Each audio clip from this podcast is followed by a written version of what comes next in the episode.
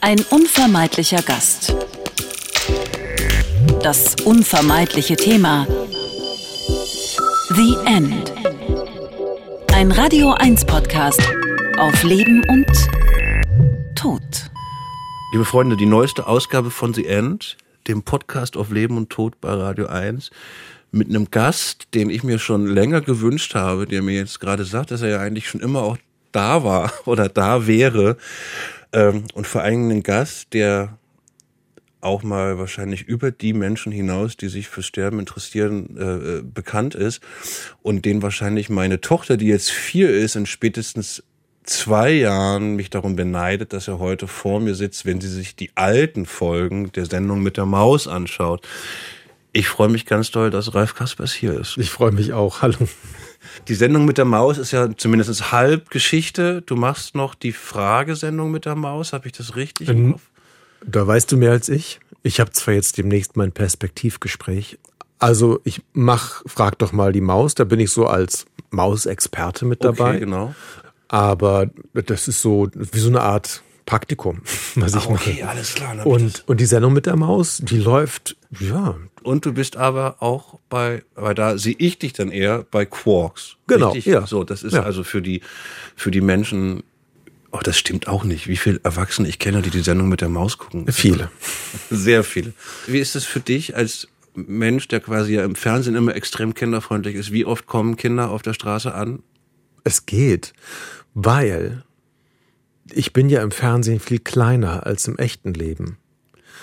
Und ich glaube, die meisten sind dann so ein bisschen erstmal geschockt, weil sie damit nicht gerechnet haben. Ist mir sowieso aufgefallen. Ich weiß nicht, wie dir das geht, aber ich denke von Menschen im Fernsehen, dass die ungefähr so groß sind wie ich und bin immer überrascht, wenn die dann viel kleiner sind oder eben nicht meinen Was bist du, Vorstellungen. 1,90? Ja, etwas über 1,90. Wir haben beide so lange Lulatsche. Genau. Und, und ich habe letztens mal drüber nachgedacht, wie kommt das eigentlich, dass man immer vermutet, dass die Leute so groß sind wie man selbst? Und dann ist mir irgendwie eingefallen, ja klar, die Kamera ist meistens auf Augenhöhe von Ja. den Leuten.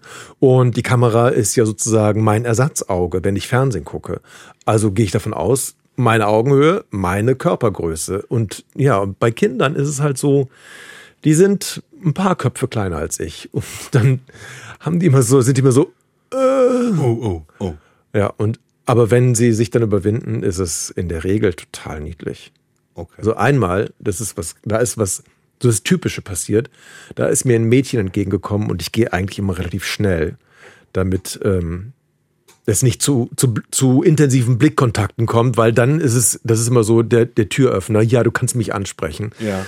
Aber bei, bei der war es so, das war so lustig, die guckte halt und guckte wieder in ihre Richtung und guckte dann so ruckartig wieder zurück zu mir nach dem Motto, war der das jetzt wirklich? Und dann drehte sie sich wieder in ihre Laufrichtung und da war dann leider eine Straßenlaterne, gegen die sie voll gerannt ist und hat sich irgendwie echt richtig wehgetan. Also es sah aus wie ein Nasenbeinbruch. Auf jeden Fall blutete die Nase und dann bin ich zu ihr hin und dann habe ich ihr geholfen, um einen Arzt zu finden und so. Sowas, das ist die Ausnahme. Aber ja, das ist schmerzhaft, mich zu erkennen.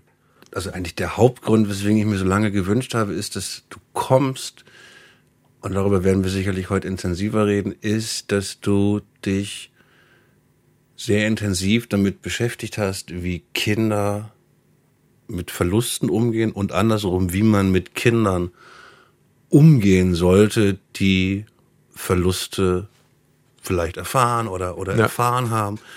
Und du ein, wie ich finde, phänomenales Buch, wir werden darüber sprechen, geschrieben hast, äh, wenn Papa jetzt tot ist, muss er dann sterben. Wo kam der Titel her? Das war ein Titel, der aus den ganzen Interviews, also das heißt, es sind ganz viele Fragen immer gestellt worden, auch von den Kindern, die in der Trauergruppe sind, die ich oft besucht habe. Und ähm, ja, ganz viele, die haben natürlich ganz viele Fragen. Gibt es den Himmel oder was passiert mit dem toten Körper? Und das war eine von diesen Fragen, die so, ich glaube, es war etwas kleineres Kind. Und die war aber sehr irgendwie so poetisch. Und die, hat uns allen gut gefallen, auch wenn ich jetzt keine konkrete Antwort darauf geben könnte. Aber es war so eine Frage, die so viel öffnet und deshalb war das eine gute Titelfrage. Weil ich muss sagen, das ist, ähm, wir haben bei uns im Bestattungshaus ja häufig Familien, die Kinder im Umfeld haben. Und ich immer gar nicht so so lange Vorträge halten möchte. Und es gibt so zwei, drei Bücher, die ich Menschen, wo ich sage, wisst ihr was, ich kann euch viel erklären, ich kann euch bestärken in dem, was ihr macht. Aber das, das, das kann man das erzählen. Dein Buch ist auf jeden Fall eins des, der, der Bücher, die ich gerne weggebe, weil die sehr pointiert Antworten geben, ohne zu lang rumzupalabern. Danke, was ich, was ich, was ich sehr, sehr, sehr mag, weil äh, ich wirklich eins lernen musste, wenn du gerade jemanden verloren hast, möchtest du keinen langen Vortrag hören Ja. und schon gar keine Herleitung. Und das Lustige ist, ähm, als ich angefangen habe, ich habe das Buch ähm, angefangen und den Abgabetermin bestimmt zweimal verschoben. Zuerst dachte ich, ich kenne mich ja aus damit, also wird es nicht so schwierig sein. Aber dann, je konkreter es wurde, desto schwieriger war es dann tatsächlich, weil ich mir zuerst überlegt habe, am liebsten würde ich so ein Buch schreiben, was einen so, so mitnimmt, wo man dann so ein Kloß im Hals hat, wenn man das liest, ähnlich wie es mir ging, als ich das erste Mal bei Traube war. Das ist der Trauerbegleitungsverein hier in Köln und mir diesen Raum angeschaut habe mit den ganzen Bildern, die die Kinder gemalt haben. Und das ist so dieses, es war so dieses Gefühl, was ich manchmal bei Filmen habe, wo ich gleichzeitig weinen und lachen möchte, weil es so traurig ist und so schön. Das ist übrigens so ein Gefühl, wenn ich das bei dem Film habe, weiß ich ja, der ist gut, der Film. Hast du ein Beispiel? Was für ein Film wäre das? Edward mit den Scherenhänden ist so, wo ich das das erste Mal, allein wenn die Musik anfängt, wird irgendwas bei mir ausgelöst, wo ich denke, oh Gott, ich würde jetzt am liebsten sofort losheulen und finde es aber so schön, dass, es, dass ich auch lachen möchte. Edward mit den Scherenhänden ist ein ganz alter Tim Burton-Film mit ähm, Vincent Price, ich glaube in einer seiner letzten Rollen, und ähm, Johnny Depp. Und Johnny Depp spielt ja so eine Art Erfindung von Vincent Price. Vincent Price ist ein exzentrischer Erfinder, der auf einem, in einem Haus auf dem Hügel außerhalb der Stadt lebt und der baut halt alle möglichen Sachen und der hat einen Menschen gebaut. Und er hat diesen Menschen aus, aus Küchenutensilien gebaut, alles, was er so im Haus finden konnte. Und das letzte, das letzte Teil, was Edward fehlte, waren seine Hände. Bis dahin hatte er nur so Scheren als Finger.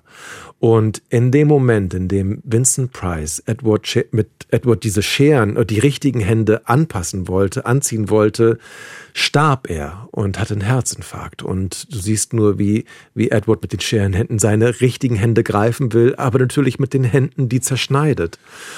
Ich überlege gerade, was war die weibliche Rolle? War das bei Nona? Nee. Ja, bei Nona Ryder, genau. Und ich war, also du bist, du bist, was, du bist, glaube ich, ein bisschen, du bist 72. Ja.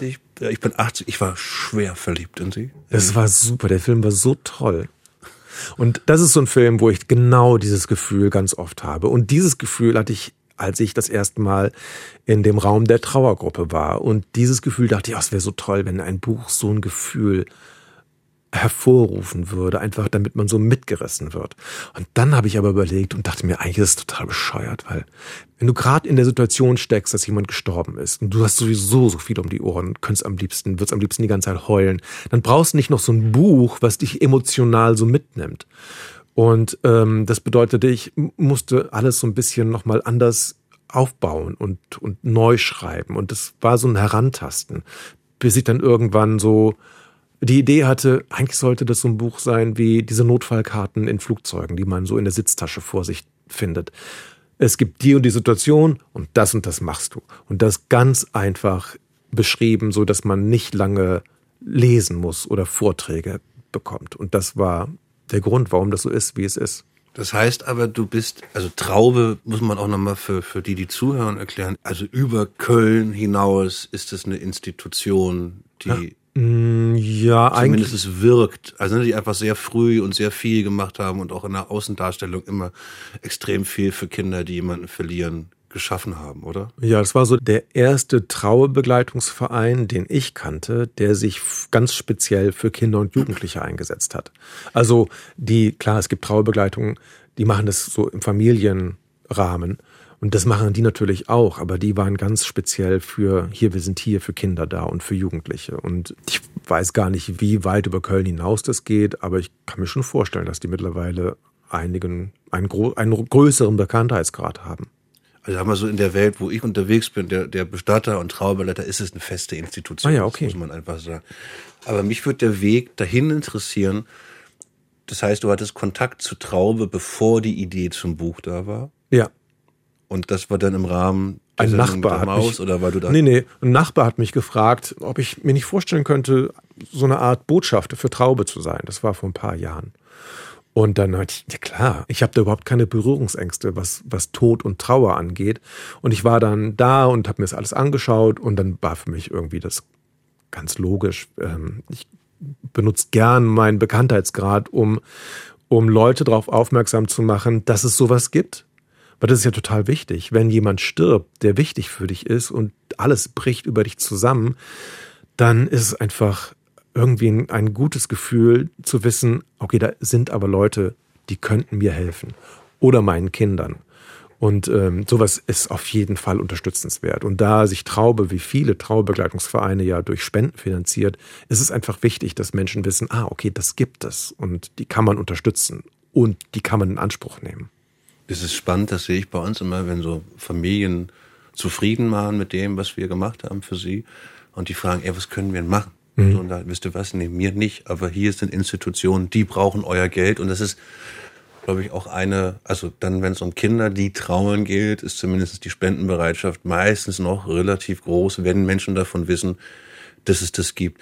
Aber hast du denn selber vorher, bevor du damit zu tun hast, eine Sensibilisierung für das Thema gehabt? Also hast du Verluste erlebt, die dich quasi mein Vater ist, genau, mein Vater ist gestorben, als ich 15 war.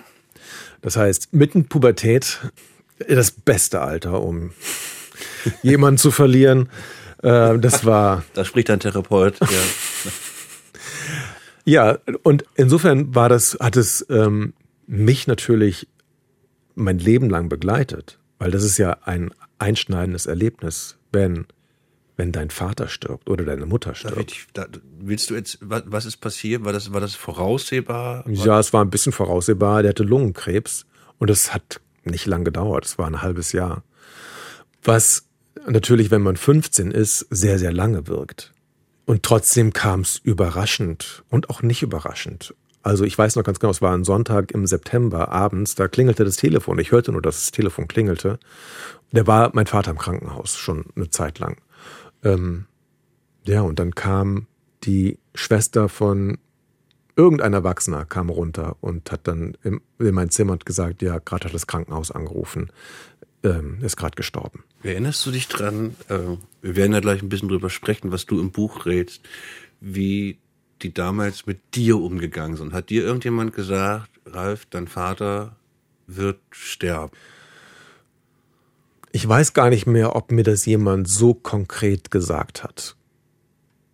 Weil ich natürlich wusste, wenn man Lungenkrebs hat und du schon Metastasen hast, die sich im Körper verteilt haben, das sieht nicht so rosig aus dann. Also das war schon klar, dass er das nicht lange überleben wird. Und es war auch klar, weil er natürlich immer schwächer wurde. Und ähm, es gab Zeiten, ja, da lag er einfach nur im Bett und konnte gar nichts machen. Und, und wenn man so als Teenager dann das sieht und denkt, mein Gott, was ist das für ein schwacher Mensch, dass der sich da nicht mehr bewegen kann, das ist schon so hart irgendwie, weil im Nachhinein denkt man, das war echt böse, sowas zu denken und, und nicht nett. Und ich hätte mich einfach viel mehr noch mit ihm beschäftigen sollen und mich um ihn kümmern können. So, das sind so meine Gedanken.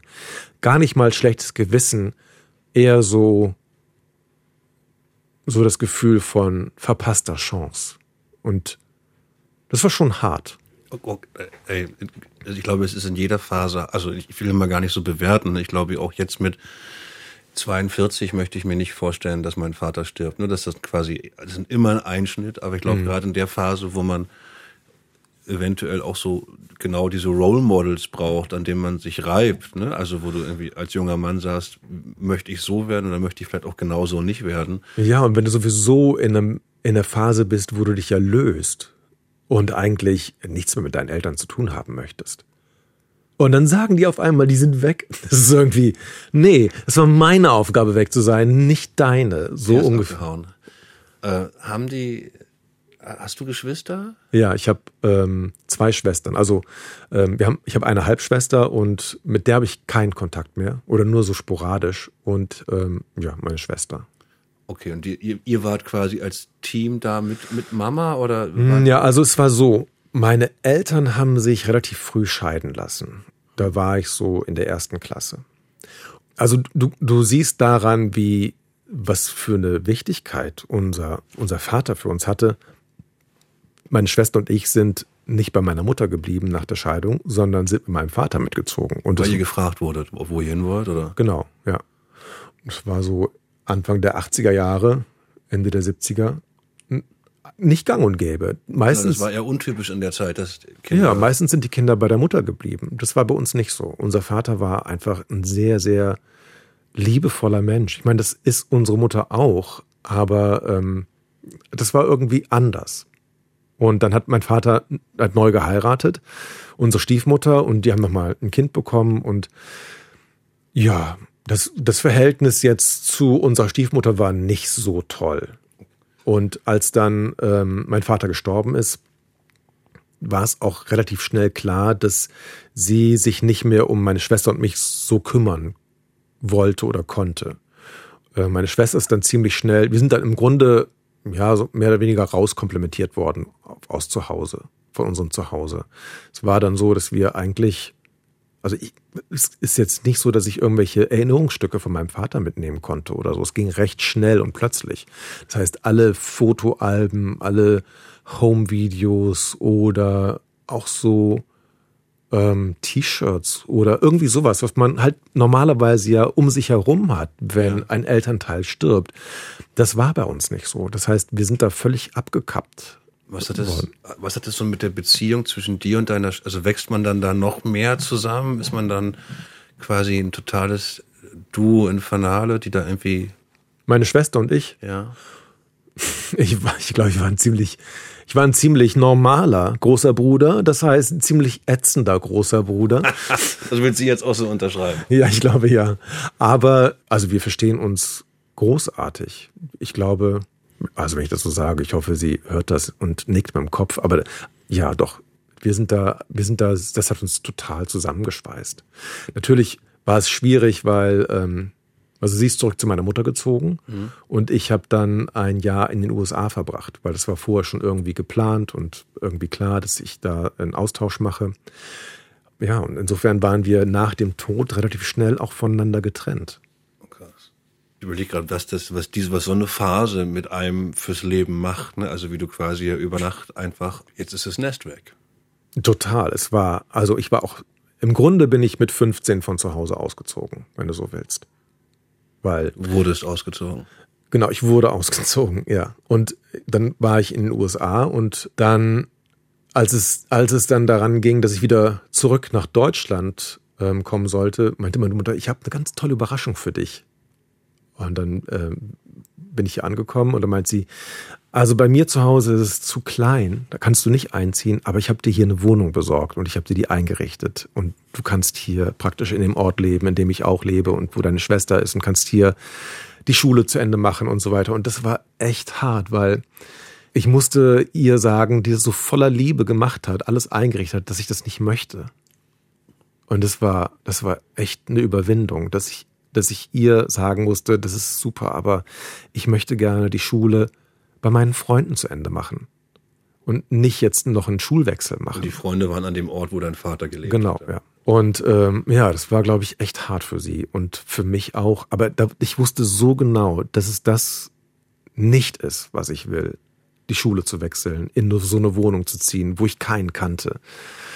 Und dann bin ich, weil ich nicht alleine eine Wohnung da in Neunkirchen-Seelscheid, das war dieses Kaff, wo ich zur Schule gegangen bin, haben konnte, hat der Direktor meiner Schule gesagt, ja, komm, du kannst, kannst erstmal bei uns wohnen, so mit Familienanschluss.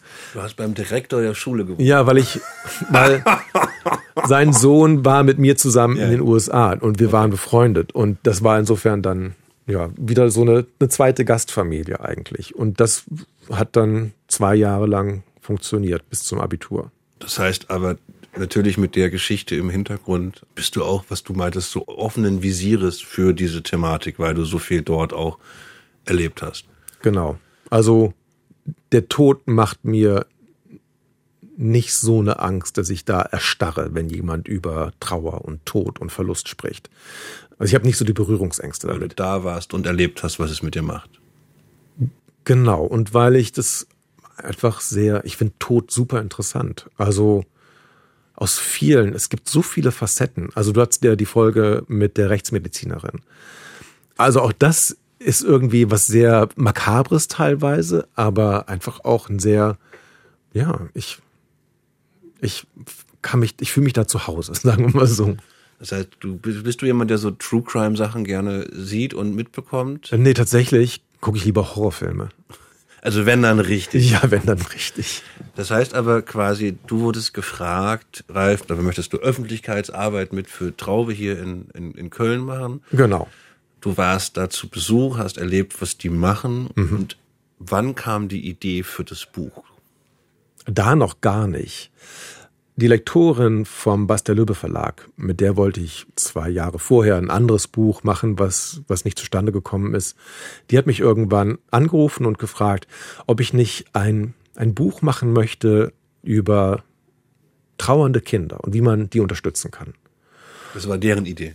Das war deren Idee, ja. Das war die Lektorin. Und da habe ich gesagt, ja, das finde ich super. Lustigerweise bin ich gerade auch hier bei Traube und so. Und es hat sich später herausgestellt, dass die Lektorin auch bei Traube war.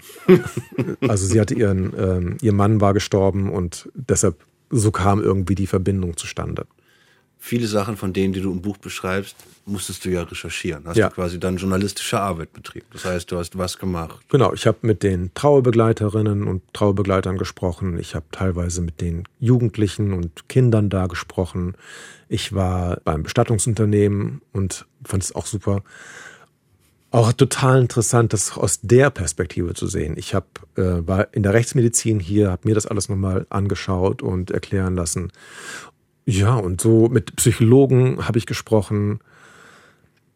So den ganzen Rundumschlag. Also alles, was, was irgendwie mit dem Thema Tod zu tun hat, habe ich versucht, zumindest mal, also alles, was, was mich interessiert hat, irgendwie rauszufinden. Erinnerst du dich an Momente in der Recherche, wo du quasi nochmal gedacht hast, wo du so Aha-Momente hattest, wo du gedacht hast, das hatte ich vorher, also es gibt ja so Sachen, die hat man wo du denkst, ich habe was erlebt, ich habe selber eine Perspektive drauf, wo du so dachtest, ey, damit habe ich jetzt nicht gerechnet. Das wäre eine Antwort, die hätte ich uns vorher anders gegeben, hätte ich nicht recherchiert. Ja, total. Also ganz grundsätzlich, dass es beim, beim Trauern oder Trauerarbeit, wenn du es so nennen willst, nicht darum geht, loszulassen oder ähm, jemanden festzuhalten und niemals ins Vergessen zu kommen. Also es gibt ja so diese Tendenzen, die man hat, wenn man selbst trauert, dass man denkt, nein, ich will es nicht vergessen, vor allem wenn man keine Erinnerungsstücke hat. Was kann ich tun, um, um so alle Erlebnisse und alles, was ich, was mir so lieb und wichtig war, im Kopf zu behalten. Und gleichzeitig gibt's so das Bedürfnis, jetzt auch mal gut, jetzt muss mal hier wieder das Leben rein. Und dass es gar nicht darum geht, entweder das eine oder das andere zu machen, sondern einfach zu sehen, der Tod gehört jetzt zu dir. Der Verlust ist jetzt Teil von dir und meine Aufgabe ist zu gucken, wie ich das so in mein Leben integrieren kann. Ich fand es ganz toll. Eine Trauerbegleiterin hat mir dieses Beispiel erzählt von, ähm, wenn, wenn jemand stirbt, dann ist es so, als würde dir jemand mit einem Messer entgegenkommen und dir das Messer in den Oberschenkel rammen. Und du bist erstmal voll geschockt, weil du nicht fassen kannst, dass dir sowas passiert. Und du siehst das Messer und es blutet und es ist eine große Wunde und es gibt Leute, die können sich einigermaßen selbst versorgen, andere brauchen Hilfe bei der Erstversorgung. Und dann hast du da diese riesenklaffende Wunde. Und die wächst irgendwann zu, die wird vielleicht genäht, es gibt Kruste. Und nach und nach verheilt es. Und dann durch einen blöden Zufall stößt du dich mit dem Oberschenkel an der Tischkante. Und die Wunde reißt wieder auf und fängt von neuem an zu bluten und muss wieder verheilen. Und irgendwann gibt's eine Narbe und die Narbe ist einfach ein Teil von, von dir, von deinem Bein. Und oft bemerkt man die gar nicht. Und dann gibt's irgendwann einen Wetterumschwung und dann fängt die an zu ziehen. Und so ist es, wenn ein, ein wichtiger Mensch stirbt. So ungefähr. Und es ist einfach jetzt ein Teil von mir. Und ähm, das fand ich irgendwie ganz, ganz greifbar und nachvollziehbar und ja, sehr, sehr beruhigend irgendwie. Also was ich total verstehe und wo ich hier gerade, also man sieht es nicht nickend da bin, ist halt dieses, das wird nie wieder so wie vorher. Das ist, glaube ich, ne, also so eine Ja. Illusion, die Menschen gerne haben. Das muss doch mal wieder wieder so back to normal geben. Ja, es wird eine Normalität geben, aber die ist, also du verstehst, es wird eine neue Normalität werden.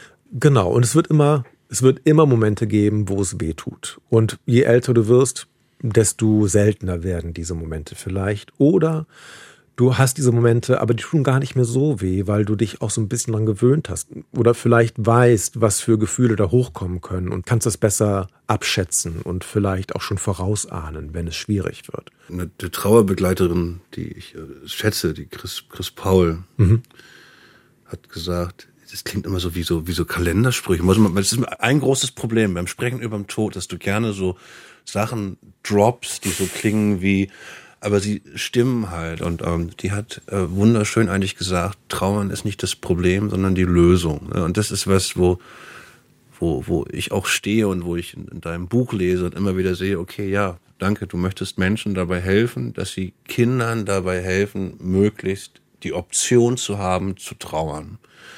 Und was ich beobachte, und da wollte ich dich fragen, ob du eine Idee hast, wo das herkommt, es gibt so eine beängstigende Unsicherheit von Erwachsenen, wenn jemand verstirbt und sie dann mit Kindern umgehen müssen. Es Ja, total. Ist, es ist, es ist, ich, ich weiß teilweise gar nicht, wo das herkommt. Also einige Sachen verstehe ich. Es gibt, ich weiß nicht, du hast, du hast Kinder? Ich habe Kinder. So, ich hab, es gibt ein Bedürfnis, mein Kind zu beschützen vor Schmerz. Das Ja. ist so die erste Reaktion, die Papas und auch Mamas haben, sagen so, ich möchte mein Kind vor Sachen beschützen. Das ist eine, eine, eine, eine, ein Impuls, den ich nachvollziehen kann. Aber dass es so total unsicher wird und das Zweite, dass Menschen ihren Kindern nicht mehr vertrauen. Also im Sinne von, ich habe da einen tollen Menschen und wenn ich davon ausgehe, dass der toll ist, dann wird er auch mit was Schlechtem umgehen können. Ja. Und das habe ich wirklich, ich habe bis jetzt keine schlaue Antwort, wo diese unglaubliche Unsicherheit herkommt. Ja, ich habe auch keine schlaue Antwort. Aber ich sehe es ja auch ganz oft bei meiner, bei meiner anderen Arbeit. Kinder werden und Jugendliche, überhaupt junge Menschen, sehr oft unterschätzt. Also die raffen mehr als man denkt. Die sind nicht doof, nur weil sie klein sind. Und die können, die kriegen auch sehr genau mit, wenn, wenn denen was vorgemacht wird. Also, das ist ja auch das Dramatische, wenn jemand gestorben ist und dann zum Beispiel die Mutter sagt, nee, nee, ist alles in Ordnung. Der, ähm, das ist, das geht bald wieder vorbei. Ähm, geh jetzt mal spielen. Ich muss mit hier den Leuten reden. Kinder raffen das sofort, dass da irgendwas nicht in Ordnung ist und wollen einfach auch involviert werden. Oder vielleicht auch nicht. Aber das ist eben, man muss denen die Möglichkeit geben, hier, du kannst, wenn du möchtest, ähm, kannst du dabei sein und du musst nicht, du wirst nicht ausgeklammert. Das ist ganz wichtig. Ich weiß, so bevor ich dann so, so was Konkretes wie, wie ein Buch rausgebe an Familien, mache ich das häufig in Gesprächen mit Familien so über Fragestellungen, nämlich sag mal, was wollt ihr denn? Wollt ihr, dass die Erfahrung, die euer Kind angesichts eines elementaren Ereignisses, das muss ja nicht immer nur Tod, kann ja auch einfach sein, da zieht jemand weg, da passiert irgendwie eine große, also eine, eine große verändernde Einschnitt. Soll das, was euer Kind lernt, sein, in dem Moment, wo es wirklich relevant wird, gehöre ich nicht dazu und werde ich nicht gehört und ernst genommen. Und das ist häufig so, damit kriege ich Eltern ganz Ja, das häufig, ist dass sie, dass sie sich, sich so trauen, über Sachen nachzudenken. Ich glaube tatsächlich schon, es ist einfach auch so ein Schutzmechanismus der Eltern, die wollen, wie du gerade eben sagtest, ihre Kinder beschützen. Aber dass es manchmal eigentlich nach hinten losgeht, das muss man denen vielleicht dann auch so, wie du es sagst, erstmal erklären. Na, was halt wirklich hilft, also das, das, ich hoffe, dass das jetzt nicht zu viele Eltern hören, die ich begleitet habe. Das gibt so zwei, einer, was erzählt mir der Erik, der jetzt vor mir sitzt, und wenn ich dann sage, nee, guck mal, da gibt's auch Menschen, die kennst du, die haben, was- also das ist, du lachst darüber, aber dann zu sagen, nee, guck mal, der Typ von der Sendung mit der Maus, der hat sich damit auch beschäftigt. Also, dass das häufig so mehrere Impulse braucht, dass die da auch den Mut zufassen, ja. Und, und das ist aber auch was, was ich total verstehe, ne? Also so als Erwachsener, der auch jemanden verliert, also die haben ja auch eine Situation, mit der sie, mit der sie umgehen müssen. Und deswegen finde ich so eine Initiativen wie die, wie die Traube so schön, weil so eine der, der häufigsten Techniken, die mit Kindern total leider gut funktioniert, ist so, die auch mal zu suspendieren. Und zu sagen so, nee, natürlich musst du nicht immer um dein Kind schwirren, wenn deinem, dein, also ne, wenn ist in dem Falle deiner, deiner Stiefmutter, wenn dein Mann gerade verstirbt, so, äh, weil auch du darfst trauern. Klar. Ja, das, also dass man das so gut auseinanderzieht. Aber nochmal kurz zurück. Das war für dich war quasi, das war ein erhellender Moment. Trauer ist nichts. Also es ist darum geht, das eher ins Leben zu integrieren, dass da jemand nicht mehr da ist. Also was was mich bei der Recherche begeistert hat, war zu verstehen, dass wirklich alle Menschen unterschiedlich trauern. Es gibt nicht so diesen, diesen Standardweg, okay, erstmal werde ich zwei Wochen weinen und dann werde ich zwei Wochen nichts machen und dann werde ich drei Wochen langsam wieder ins Leben zurückklettern. Das gibt es nicht. Manche machen. Und dann geht's dir wieder gut. Genau, dann geht's mir wieder gut. Und das fand ich, fand ich irgendwie beruhigend. Auch so die, die Idee, dass es es gibt Zeiten zum Trauern und es gibt Zeiten zum Party machen. Und das kann auch zwei Wochen nach der Beerdigung sein. Es muss, du musst nicht irgendwie ein halbes Jahr einhalten und schwarz tragen. Und das ist, glaube ich, bei vielen Erwachsenen so, die sind so ein bisschen gefangen in der Erwartungshaltung der anderen Menschen und möchten nicht negativ auffallen oder möchten nicht so, so Tuschelmaterial sein, nach dem Motto, hast du die gesehen? Die geht schon wieder auf eine Party, wobei ihr Mann gerade erst gestorben ist. Na, ich, ich gehe sogar fast noch eines weiter, dass ich glaube, ein ganz großes Problem von Erwachsenen in Bezug auf Kinder ist, dass sie immer in ihren Dimensionen denken. Also ne, quasi, ne, wenn du als, jetzt ist muss ich rechnen, du bist 72, 72 50. Boom. Also natürlich schaust du auf, auf, auf einen Verlust und eine Erkrankung anders als vielleicht deine Kinder. Das heißt aber nicht, dass du für sie schauen musst. Und das ist, das ist was, was ich immer wieder beängstigend finde, dass Erwachsene ihr Bild von Trauer auf Kinder übertragen. Ne? Also quasi, wenn ich das jetzt mit denen klar bespreche, dann geht's denen genauso scheiße, wie es mir vielleicht geht. Sondern das Kinder, das hast du in deinem Buch so schön beschrieben, das ist eine, eine meiner Lieblingsworte taucht relativ weit am Anfang auf, äh, weil ich den auch gerne benutze, ist Pfützentrauer. Ja. Ja, das finde ich auch super. Äh, so die beste, kann, erklär's einmal für alle. Ja, Kinder springen in die Trauer rein wie eine Pfütze. Und dann sind die traurig und heulen und machen das, was traurige Menschen machen. Und dann gibt's einen Anruf von einem Freund, will zu Spielen kommen, und dann springen die raus aus der Pfütze und sind nicht mehr in Trauer. Und wenn man das als Erwachsener nicht weiß, dann kann das einen total irritieren. Dann kann man denken, was stimmt mit meinem Kind nicht? Das ist ja völlig abartig. Also erst traurig und dann nicht traurig und dann switcht das so hin und her. Aber dass das normal ist, fand ich auch erstaunlich. Und ich glaube, das, was du sagst, diese Erwartungshaltung von Dritten, ich glaube, dass das eigentlich, und deswegen arbeite ich selber gerne mit Kindern, weil das so unglaublich ehrliche Trauernde sind. Äh, wo wirklich, wo nicht die Frage im Raum steht, was denkt jemand drittes. Es gibt eine Anekdote, die habe ich, glaube ich, schon ein paar Mal leider auch hier im Podcast erzählt. Das macht nichts. Dass man darf, jemand Redundanz ist nein, von einer meiner engsten Freunde ist quasi ganz am Anfang meines Bestatterseins verstorben. Und ein paar Tage danach laufe ich mit seiner damaligen Freundin in Berlin die Schönhauser Allee runter.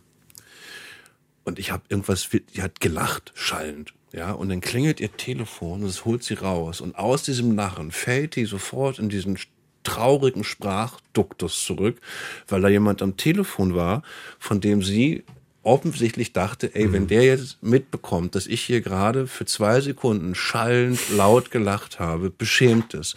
Und das ist was, weswegen ich dein Buch, ich weiß, man darf, wir, wir sind im Podcast, wir dürfen ganz viel werben, so toll finde, weil das nochmal genau das unterstreicht. Also ich weiß gar nicht, ob du das, ob ich das rausgelesen habe oder du das so explizit geschrieben hast, dieses so, das ist okay, kurzlustig zu sein. Das ja. ist okay. Also das war auch eine Sache, die ich ähm, für mich, ich war ja nicht in der Trauergruppe und hatte keine Trauerbegleitung, die ich für mich echt, es war, hat ein bisschen gedauert, bis ich das für mich rausgefunden hatte, dass ich kein schlechtes Gewissen haben muss, wenn ich eine schöne Zeit habe, obwohl mein Vater gerade gestorben ist. Das wird ja auch ganz oft von anderen Leuten so gesagt. Also ich, ich weiß, ich war zwei Wochen nach dem Tod auf einer Party. Und wie viele Leute mich gefragt haben, was, oh machst, was machst du denn hier? Ja. Ich so, was denn? Ja, dein Vater ist gerade gestorben. Du bist jetzt auf einer Party? Die fanden das pietätlos und, ja. und konnten es einfach nicht fassen, dass ich so, ich glaube, in deren Augen kalt war, dass mich der Tod so überhaupt nicht berührt, dass ich jetzt auf einer Party bin. Und das für mich erstmal zu verstehen, dass es total okay ist. Ich kann so traurig sein, wie ich will. Und es gab Zeiten, da habe ich geheult, aber da war kein anderer dabei. Weil ich heul eben lieber für mich und nicht, wenn, keine Ahnung, ein ganzer Bus mit zuguckt. Aber das ist halt Erwartungshaltung von außen. Wir wollen jetzt unseren Freund Ralf und im besten Falle wollen wir uns auch wichtig fühlen. Das, das habe ich häufig so mit Trauernden so der zweiten Reihe, die dann auch was machen wollen und die ich dann manchmal so in Gesprächen, wo du wirklich, also wir hatten, das war früher war, ein junger Mann hat seinen, seinen Mann verloren mhm. und der hat ähnlich wie du, also auch den Krebs gesehen, wie der Krebs so einen Körper auffrisst. Und ich, wer das einmal gesehen hat, das gibt so einen Moment, habe ich das Gefühl, wo das dann auch folgerichtig ist, dass jemand stirbt. Nicht, dass Leute dann, aber für die ist das so klar. Darauf ja. läuft es hinaus. Der wird immer, immer weniger. Und häufig diese in der zweiten Reihe haben so diese letzte Phase haben die nicht gesehen und gehen dann so auf, irgendwas machen zu wollen für den, der da in der ersten Reihe ist. Und das ist zum Teil, muss man sagen, da sehe ich ganz viele total übergriffig. Ne? Ja. Also wenn so dann Leute unbedingt was machen wollen und hinterrum bei uns anrufen und irgendwie noch Krass. irgendwas und du sagst, warte mal, dem geht's beschissen, aber der ist klar mit der Situation. Der weiß total genau, was er möchte. Der muss nicht noch irgendeine Option irgendwo oben rauf bekommen. So, der ist gerade so sortiert, wie man in so einer Situation ja. auch nur sein kann. Und da hoffe ich manchmal so, dass so ein Buch wie deins eigentlich äh, eigentlich kannst du viele Sachen sehr, sehr gut auch auf Erwachsene übersetzen. Ne? Total. Das ist nicht ja. so, dass man das nur den Kindern mitgeben kann. Sagen wir mal, schön ist, wenn die Erwachsenen das lesen und auch die nochmal zu hören bekommen, ey, du darfst das. Genau, du und darfst das. Ist legitim. Und äh, es gibt keine Regeln, wie du sein musst und was du machen musst oder nicht machen darfst. Und interessant fand ich auch, das war mir auch gar nicht so klar, dass Kinder auch öfter trauern. Also je nach Lebensphase. Wenn du ein Kindergartenkind hast, dann trauert es wie ein Kindergartenkind. Mit rein in die Pfütze, raus in die Pfütze. Mhm. Und wenn das Kind älter wird und vielleicht eingeschult wird oder Abitur macht, dann kann es sein, dass das Kind als Teenager nochmal wie ein Teenager trauert. Und dann später als junger Erwachsener wie ein junger Erwachsener. Wenn zum Beispiel Stimmt. bei der ja, du hast immer so, so Meilensteine in deinem Leben. Du heiratest. Und wer fehlt? Ja, ja. Dein Vater. Und das ist irgendwie ein Anlass, um zu trauern, natürlich. Und das kann sich auch ziehen. Und dass du in verschiedenen Lebensphasen die Trauer nochmal durchmachst, das war mir so gar nicht klar, aber hat mir natürlich total viel erklärt. Es muss ja nicht so sein, aber es kann eben aber passieren. Aber es ist, das ist so wichtig, was du gerade sagst, weil, guck mal, ich mache das jetzt auch schon im achten Jahr ja, und ich habe gerade so, also ich hatte das gerade in diesem Frühjahr sehr präsent, dass mich eine Mama anrief und deren Tochter, ein Papa, das war eine der ersten Bestattungen, die ich mhm. gemacht habe. Er musste gerade in die Schule gekommen sein. Und jetzt ist die quasi in der Pubertät. Und die sitzt da und fragte sich, ey, haben wir irgendwas damals falsch gemacht? Mhm. Weil da kommt gerade alles wieder hoch. Und ich die auch wirklich, also zum Glück auch beruhigen konnte, sagen so, du, die kommt jetzt in die Phase, wo ihr nochmal auf einem anderen Level, so habe ich es erklärt mit meinen Worten, auf, also mit einer anderen Brille ihr nochmal auffällt, welche Rolle da fehlt. Und die kann auch kein neuer Partner ersetzen. So, das ist einfach, da fällt ihr nochmal auf, genau, was du sagst. An der Stelle, da hätte jemand sitzen sollen und ja. sitzen müssen. So. Ähm, und was da aber dann für große Verunsicherung vor allen Dingen bei liebenden Elternteilen einfach Klar. ist, ne? Die denken so, haben wir alles, ist da jetzt die große Psychose? weswegen ich auch das Buch immer gerne empfehle, eine ganz große Angst von Eltern, die ich beobachte, und da, das ist eine der wenigen Momente, wo ich auch mal doller dazwischen gehe, ist, wie schnell aktuell Eltern dazu neigen, zu psychologisieren oder auch schon fast zu psychiatrisieren. Also, oh, echt? Also wirklich zu sagen, mein Kind muss jetzt zu einem Psychologen, weil es jemand verliert. Und ich gerne sage, können wir kurz warten? Ja. So können wir das kurz einmal schauen. Ja, wenn dein Kind anfängt mit sieben wieder einzupullern oder irgendwie extrem gewalttätig wird, go for it. Aber stopp mal ganz kurz. Nicht jeder muss zu einem Psychologen. Und das ist was, was ich ganz, ganz wichtig auch fand in dem, was du immer wieder beschreibst mit diesen doch einfachen Ratschlägen. So, äh, mach doch erstmal diese Schritte, bevor du über was ganz Großes nachdenkst. Ja, also das fand ich auch total interessant, was alle Trauerbegleiterinnen und Trauerbegleiter gesagt haben, ist, so ein Tod kann ganz viele Sachen auslösen. Das kann auch auslösen, dass man selbst tot sein möchte. Und auch das, das kann mit zum Trauern dazugehören. Und natürlich muss man als, wie du sagst, liebendes Elternteil, ist man da aufmerksam und möchte natürlich nicht, dass das eigene Kind leidet. Manchmal muss man aber auch vielleicht ein bisschen Geduld haben und gleichzeitig immer wachsam sein. Weil klar, wenn, wenn ein Jugendlicher oder ein Kind anfängt, sich zu ritzen beispielsweise, was wirklich ja eine, eine große Selbstverletzung sein kann, ähm, dann klar braucht man dann Hilfe von außen. Aber alle anderen Peaks, die es so gibt mit äh, Todessehnsucht oder jetzt mal so richtig anfangen zu saufen. Todeswünsche, ganz häufig. Ne? Also oder Todeswünsche, ja. Das ist was, das haben wir häufiger, dass quasi das Verbleibende, also dass das so als das Schlimmste, was passieren kann, ist, dass jemand stirbt und dass dann so im Streit dem verbleibenden Elternteil gegenüber so Todeswünsche geäußert und das werden. So auch, im ja. Sinne von, ne, ich wünsche, du wärst tot und nicht Ja. Papa. Wo ich sage, naja, aber das ist, das ist eine Waffe, die ein Kind auch hat, also das testen die auch aus. Du hast extrem, also weil muss man für die, die das Buch nicht kennen, einmal erklären. Das Buch ist folgendermaßen aufgebaut. Du hast, ich weiß nicht, wie viele Fragen werden beantwortet, das weißt du. Eine Menge.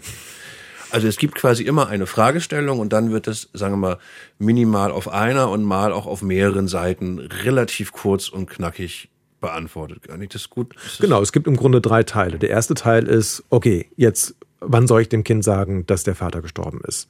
Gibt es einen guten Zeitpunkt oder gibt es keinen guten Zeitpunkt? Eine klare Frage mit einer relativ klaren Antwort. Es gibt nie den richtigen Zeitpunkt, also besser sofort raus damit und nicht lang rauszögern. Das wäre zum Beispiel meine Antwort gewesen. Weil der Tod wird nicht weniger schlimm, nur weil es gerade irgendwie nett ist. Das im Gegenteil.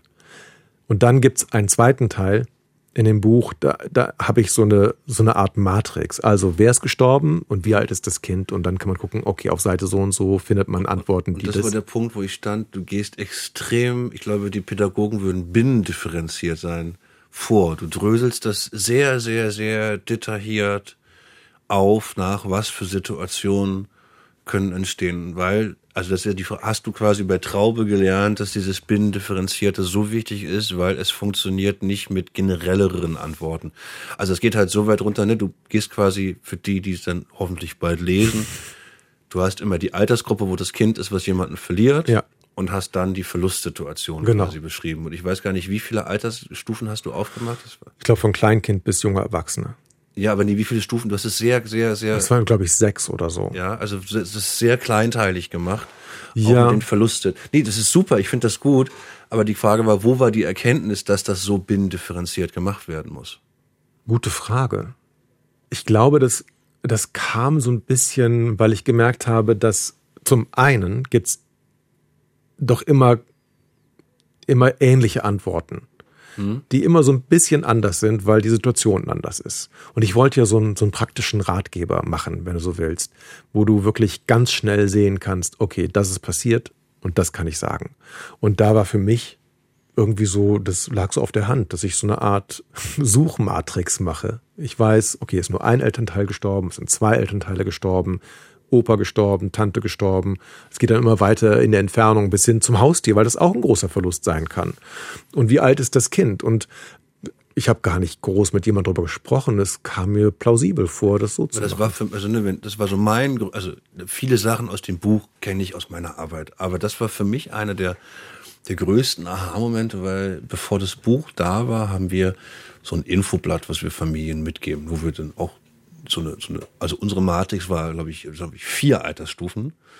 Äh, und wir dachten, okay, warte mal, nee, das ist viel zu oberflächlich. Ne? Also weil es muss eigentlich, da, da muss man genauer mit dem Finger hingehen. Natürlich musst du eh immer aufs Kind gucken, wo steht denn das Kind gerade.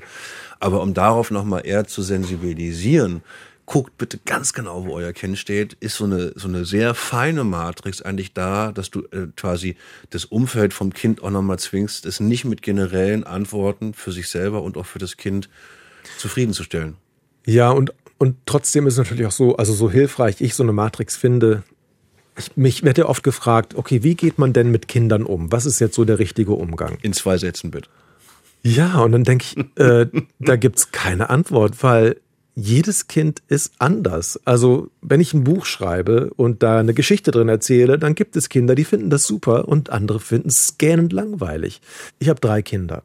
Das sind drei Kinder von denselben Eltern. Und man, die wachsen in derselben Situation auf. Und man sollte meinen, die müssten schon ein paar Ähnlichkeiten haben. Die sind so verschieden, das ist krass. Also das ist echt unglaublich.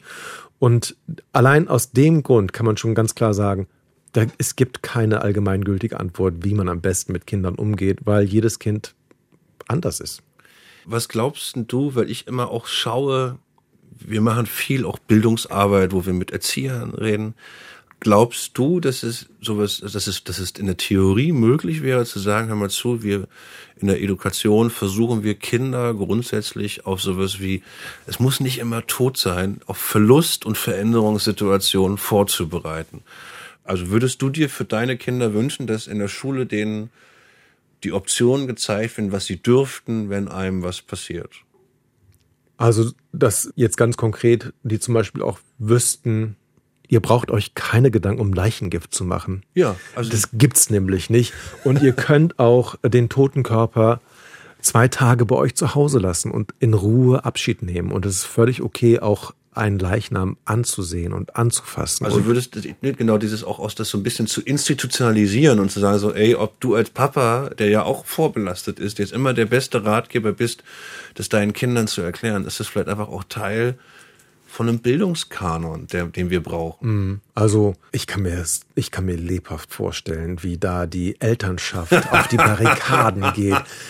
Äh, das wird lustig. Aber eigentlich wäre es genau richtig. Eigentlich wäre es richtig, wenn wir als Gesellschaft uns nicht so ähm, verschließen vor dem Tod. Weil, klar, wir sterben am Ende alle. Und je eher man sich damit auseinandersetzt, desto eher verliert man auch so dieses unangenehme Gefühl, glaube ich. Das ist ja auch einer der Gründe, warum der Tod ganz gern totgeschwiegen wird. Weil wenn ich jetzt über den Tod nachdenken muss, Tod von einem Nachbarn oder einer Freundin oder einer entfernten Verwandten, dann bedeutet das schlussendlich, dass ich ja auch über meinen eigenen Tod nachdenken muss. Und das machen viele Menschen, glaube ich, gar nicht so gerne, weil das was ganz existenziell, also das ist einfach was, das geht so in die Grundfeste, dass ich irgendwann nicht mehr da bin. Das ist ja unvorstellbar eigentlich. Das große Schwarz. Ich habe ich hab eine Sache, das ist sehr, sehr subjektiv in der Wahrnehmung. Markus Kafka war zu Gast mhm. im Podcast und er hat was erzählt, was bei mir Klick gemacht hat. Ich war immer schon ganz gut darin, Schluss zu machen. Also da geht's nicht, da geht's nicht um Frauen, sondern quasi mit, mit, mit Situationen abzuschließen. Und ja. wir hatten irgendwann einen Punkt, und das war für mich so da, da kam ich mit diesem Bildungsansatz, der sagte, nee, ich war einfach immer gut darin zu verstehen, dass Geschichten auch auserzählt sein können. Und ich mir eigentlich zumindest für meine Tochter wünsche, weil die wird in einer Welt aufwachsen, wo das immer wieder Veränderungen gibt, die sie selber nicht möchte. Und was anderes ist jetzt sehr abstrakt, Tod erstmal auch nicht. Wenn jemand stirbt, das stimmt. So, du musst dich an eine neue Situation anpassen. Und die Chance, dass du heute nicht einmal in deinem Leben von einem Arsch gefeuert wirst oder äh, vielleicht dich ein Partner verlässt äh, und ich das aber auch in der Arbeit beobachte, dass die Menschen, das heißt nicht, dass die weniger traurig sind, ne? das ist ganz wichtig, aber dass die, die in der Lage sind, ihre Bedürfnisse zu hören in diesem Moment. Also zu sehen, okay, das ja. ist das, wie, wie ich damit umgehe. Ne? Also was weiß ich, äh, wie kann ich das gut erklären? Wenn ich überfordert bin, fange ich an zu fotografieren. Also ich, ich war, als ich Was für eine lustige Übersprungshandlung. Ist total absurd, aber ich habe das erlebt, als ich bei meinem, oder mir wurde das klar, als ich bei meinem Opa im Krankenhaus war. Das war klar, der stirbt. Mein Opa war wichtiger als mein Vater, ne, so in einer, in einer Figurenrolle. Und ich konnte nicht. Ich musste das, ich habe angefangen zu, also, mhm. und habe die Bilder, habe ich heute noch, hab die ausgedruckt, habe die da, hole die raus und habe aber entdeckt, warte mal, das ist, ah, das ist meine Technik. Okay, ich, ich muss das dann nochmal festhalten, muss das für mich in Ruhe nochmal angucken können. Und ich glaube, dass so jeder so ein, ne, was weiß ich, du fängst an, vielleicht, äh, ich fange an, Tagebuch zu schreiben, wenn es zu extrem wird, weil ich Sachen sortieren muss. Ja, äh, ja. Und ich glaube, dass es Techniken gibt, die einem helfen können. Und das muss man auf jeden Fall jungen Menschen beibringen. Ich kenne das zum Beispiel, wenn ich nicht weiß, wie ich mich entscheiden soll. Und es gibt zwei Möglichkeiten und ich komme einfach nicht zum Schluss. Dann mache ich es in der Regel so, dass ich mich für eine Sache entscheide. Einfach irgendeine, egal welche. Und dann merke ich, nee, es fühlt sich scheiße an. dann ist das andere richtig. Und dann entscheide ich mich um, mache das andere. Keine Strategie, ja. Und so, also sich einmal kurz zu committen und zu sagen, okay, das ist jetzt das, was ich machen möchte. Und dann zu merken, ah, nee, das fühlt sich nicht gut an. Oder aber auch zu merken, doch ja, es ist zwar unangenehm, aber es fühlt sich richtig an. Das ist so meine, meine Taktik dabei. Aber die muss man erstmal rausfinden für sich. Und man muss erstmal rausfinden, was funktioniert denn bei mir? Andere machen vielleicht erstmal Listen, Pro und Contra, und dann sich dran näher zu nähern, was jetzt wie die Entscheidung aussehen sollte. Und das wäre natürlich auf jeden Fall eine, das wären Techniken, die man auf jeden Fall lernen sollte in der Schule. Aber die Schule ist ja, das ist ja was, das, das ist ein ganz anderes du, du, du, sprichst von Schule. Ich habe, das ist kein Witz. Ich war in Kitas schon. Also die das phänomenal gemacht haben. Die gehen in dieses Theaterstück, die besten Beerdigungen der Welt, cool. und arbeiten sich ja super unglaublich süß an diese Thematik heran und natürlich musst du dann eine Elternschaft haben, die den Erziehern vertrauen, weil ja. ein, es ist ein hochsensibles Thema, gerade wenn dann auch noch irgendwie religiöse. Aber die haben das echt toll gemacht und dann kamen die irgendwann zu uns und meinten so, Erik, sag mal, weil wir uns kannten, die, die wollen mal mit einem Bestatter reden. Und dann waren wir da und dann habe ich eine befreundete Pastorin mitgenommen und dann saßen wir da. Die eine geistlich, der andere Atheist. Die durften technische Fragen stellen, die durften aber auch spirituelle Fragen stellen. Und, man hat und das ist so toll. Also ich meine, besser geht's doch gar nicht. Worauf ich hinaus will, ist, und dann passiert Folgendes. Die waren dann bei uns, wir haben uns einen Sarg angeguckt, wie buddelt man ein Loch für eine Urne. Und einer der Jungs verliert dann ein Jahr später, also von den kleinen Jungs, verliert seinen Opa. Mhm. Und das war so mein Aha-Moment, wie, wie klar dieser kleine Cheater sofort meinte, ey, ich hab da was, das möchte ich Opa mitgeben. Also es war so, das war so sein Ding. Ich muss Opa, das ist selbst gebastelte, bei der hatte immer, auch in den Gesprächen schon in der Kita, war immer die Frage, was ist denn, wenn der wieder aufwacht? Der braucht ein Werkzeug oder sowas. Mhm. Und war da klar, dass der einen Hammer bekommt, dass der sich quasi befreien kann, falls der wieder erwacht. Und ich dann auch dachte, nee, ich will ihm jetzt auch gar nicht die Illusion nehmen, weil das ist so sein Ding. Der hat schon verstanden, Tod ist tot, aber vielleicht, das gibt auch Zombies, hat er gesagt. Man weiß nie, was ist, ja. Und das war so mein großer Aha-Moment, wie der gestärkt vor seinen Eltern stand und relativ klar gesagt, nee, ich habe hier nicht, also da war es eine Taschenlampe, die er gebastelt hat, weil der sieht im Sarg nichts und so ein Mini-Hammer, der musste zu Opa, war völlig klar. Äh, und er wollte, und das fand ich fast das Süßeste, weil ich mit denen und mit der Pastorin, wir waren auf dem Friedhof, wir durften mal so hoch zum Organisten gucken, wo die Orgel steht und haben angeguckt wie eine, wie eine Gruft.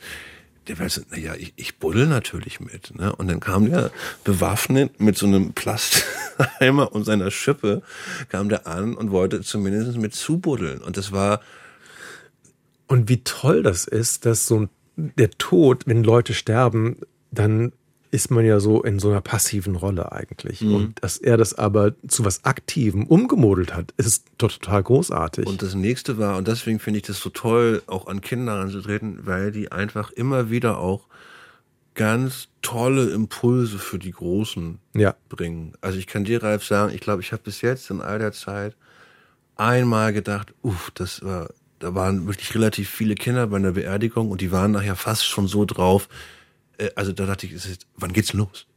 so, und dann dachte ich, okay, okay, das war jetzt, also ne, das haben dann auch die Erwachsenen, hast du gemerkt, das hat die irritiert. Du meinst, weil die so wild waren? Die? Na, nee, die haben halt, die haben mit mir drin, die haben aufgebaut mitten, für die war das so ein bisschen fast schon Kindergeburtstag-mäßig, ja, wann geht's denn jetzt los? Ja. Und da habe ich gemerkt, okay, das war, das war jetzt der Schritt zu viel für die Erwachsenen. Aber eigentlich können Kinder immer wieder auch für die Großen in ihrem Mut und auch in ihrer Naivität. Also, ne, wie häufig stellen Kinder, wenn die so ein bisschen älter werden, Fragen, die sich die Großen nur nicht trauen zu fragen. Ja, vor allem, weil die Großen denken, wenn ich das jetzt, wenn ich diese Frage stelle, könnten die anderen denken, ich bin ein bisschen doof, weil ich nicht weiß, was die Antwort ist. Und das ist Kindern meistens egal. Ja, und zum Thema Antworten, hast du dich, hast du dich mal so durch die Annalen der Sendung mit der Maus gearbeitet? Ja, ich kenne ein paar. Du kennst die Sendung mit, mit dem Tod, hast du die gesehen? Wo Armins Zwillingsbruder ja. stirbt. Ja. Ich, ich fand das phänomenal gemacht. Ja, quasi, ich auch diese, super. So, weil sie wirklich so, die haben es geschafft, Armin stirbt nicht. Also ich kann es allen nur empfehlen. Ja. Äh, ich muss mal gucken, ob der RBB, das kann er verlinken bestimmt. Ähm, wie die wirklich auf eine ganz wie ich schon finde, charmante Art und Weise erklären, was passiert denn eigentlich technisch. Da geht es gar nicht so viel um, um Trauern, sondern vor allen Dingen auch um den technischen Teil. Und das ist was, was, was ich wiederum gelernt habe, ist, dass sich Kinder neben dem Trauern ganz häufig für das Technische dahinter interessieren. Was passiert denn da? Was passiert denn, wenn einer verbrannt wird? Und wie, wie verfault man denn? Das, kommt ich finde es also selbst, ich finde das super interessant. Ich habe mich immer gefragt, so eine Urne, die hat ja eine Standardgröße eigentlich. Und es gibt große Menschen und kleine Menschen. Und ist in der Urne immer die ganze Asche von den Menschen drin oder immer nur so ein symbolischer Teil? Solche Sachen. Ich müsste das wissen. Das ne? müsstest du also wissen. Das sollte, also zumindest laut deutschem Gesetz darfst du Asche nicht teilen, weil das ist ja quasi der Körper. Äh, ich glaube, dass die meisten netten Bestatter das hinbekommen, dass du dir ein bisschen Asche auch mal abfüllen darfst. Aber grundsätzlich ist das nicht symbolisch, sondern das ist das, ich glaube, was du die, das weißt du bestimmt, aber was die größere Illusion ist, ähm, das ist halt, also Asche ist so ein komischer Begriff. Das sind am Ende sind das die mineralischen Einlagerungen von aus deinem Körper. Ja. Also weswegen zum Beispiel, wenn Kinder versterben oder gerade sehr, sehr, also auch Babys, da kaum was an Asche ist, weil die diese Einlagerungen noch nicht haben. Sag mal, kennst du, und damit komme ich immer gerne um die Ecke, kennst du die, die, diese Grundrechtscharta für Kinder, die trauern? Ich glaube jetzt nicht, nee. Ich, ich lese dir mal vor, ja. nur die Überschriften, weil wenn, wenn du die nicht kennst, ist das phänomenal. Der erste Punkt ist Kinder, angemessene Informationen. Ja, klar. Der zweite Punkt, mit einbezogen sein. Der dritte ist, dass die Familie mit einbezogen wird, aber die Vertraulichkeit des Kindes gewahrt bleibt. Viertens, die haben Recht, mit anderen Betroffenen zusammenzukommen. Mhm. Fünftens, die dürfen erzählen, was passiert ist. Ja, das ist total krass, wie oft sowas totgeschwiegen wird. Also gerade bei Suizid beispielsweise. Ganz, ganz übel, weil das natürlich das ist nochmal einschneidender als Tod überhaupt, weil sich ein Mensch selbst getötet hat und die, die Vorgeschichten sind meistens noch ganz anders und auch diese, diese Peinlichkeit, die damit verbunden ist, weil man, weil man das als übrig gebliebener vielleicht nicht erzählen möchte, weil einem das unangenehm ist und das ist aber wichtig, auch damit offen umzugehen. Und hier geht es auch nochmal, glaube ich, um was, was zum Beispiel, glaube ich, Traube auch macht. Geschichten können variieren. So, den einen Tag ist der Teil, also ne, wenn du jetzt den Verlust von deinem Vater erzählst, den einen Tag ist die Vorgeschichte der entscheidende Teil, die mhm. Erkrankung, dann den anderen Tag ist vielleicht der Konflikt mit deiner Stiefmutter der entscheidende Teil, dass die das, das erzählen dürfen. Und das nächste ist, dass sie Form bekommen dürfen, um ihre Gefühle auszudrücken. Ich muss das ablesen, deswegen gucke ich jetzt mal nebenbei, aber aus dem Kopf weiß ich auch, jetzt der entscheidende Punkt, den du hattest, ihnen muss klar gemacht werden, dass sie nicht schuld daran sind, an dem, ja. was passiert. Weil das häufig einer der schlimmsten Sachen ist, die passieren. Und jetzt kommt der achte Punkt, den ich in deinem Buch auch so toll fand. Sie dürfen ihre gewohnte Routine behalten. Ja. Die dürfen am nächsten Morgen zur Schule gehen. Warum ist das so wichtig? Da gibt's ganz viele Antworten. Also ich glaube, die zwei wichtigsten Antworten sind die, zum einen ist es gut, so eine Struktur beizubehalten oder beibehalten zu können, das gibt einen Halt. Und das andere ist, wenn zu Hause alles traurig ist, ist es auch ganz schön, wenn es Orte gibt, in denen es keine Trauer gibt. Das tut manchmal sehr, sehr gut. Der neunte Punkt ist, dass die das Recht haben, dass die Schule angemessen und positiv auf sie reagiert. Und das ist zum Beispiel, also da, ich habe viele Freunde, die Lehrer sind wie häufig Lehrer, die keine Verlustsituation vielleicht vorher hatten, überfordert sind mit der Situation. Total. Also ich ähm, und denen gebe ich gerne dein Buch. Also nee, in Schulen, das ist super, weil du kannst es denen gut mitgeben. Aber das ist ja auch so, man muss ja erstmal fragen, das Kind, was jetzt vielleicht einen Elternteil verloren hat. Erstmal muss man in einer ruhigen Minute, ohne dass Leute dabei sind, einfach erstmal rausfinden, was möchtest du eigentlich? Möchtest du, dass wir darüber offen reden oder möchtest du das vielleicht nicht? Wie stellst du dir das vor? Und dann zu signalisieren, das, was du möchtest, das ist der, der Königsweg. Also ich werde nichts machen, was dir dann nicht gefällt. Gerade wenn Kinder verunsichert sind, was eher zu ermutigen. Ja. Du darfst in dich reinhören. Und eins schließt so ein bisschen vielleicht ab mit dem Anfang. Kinder haben das Recht, Sachen in Erinnerung zu behalten. Mhm. Ja. Was würdest du dir heute wünschen, was damals, als dein Vater verstorben ist, anders gemacht hätte sein müssen von deinem Umfeld? Also ich hätte gerne so eine Erinnerungskiste. Das machen die Kinder bei Traube. Die machen wie so eine Art Schatzkiste. Da werden dann Erinnerungsstücke reingelegt. Das können Fotos sein, das kann ein Ring sein oder ein T-Shirt oder ein Parfum, alles, alles. Das heißt, das heißt, du hast nicht mal ein Foto von deinem Papa oder hast du? Doch, ich habe, ich habe ähm, ein Foto oder zwei Fotos. Aber das ist natürlich nichts im Vergleich zu dem, was wir eigentlich gehabt hätten.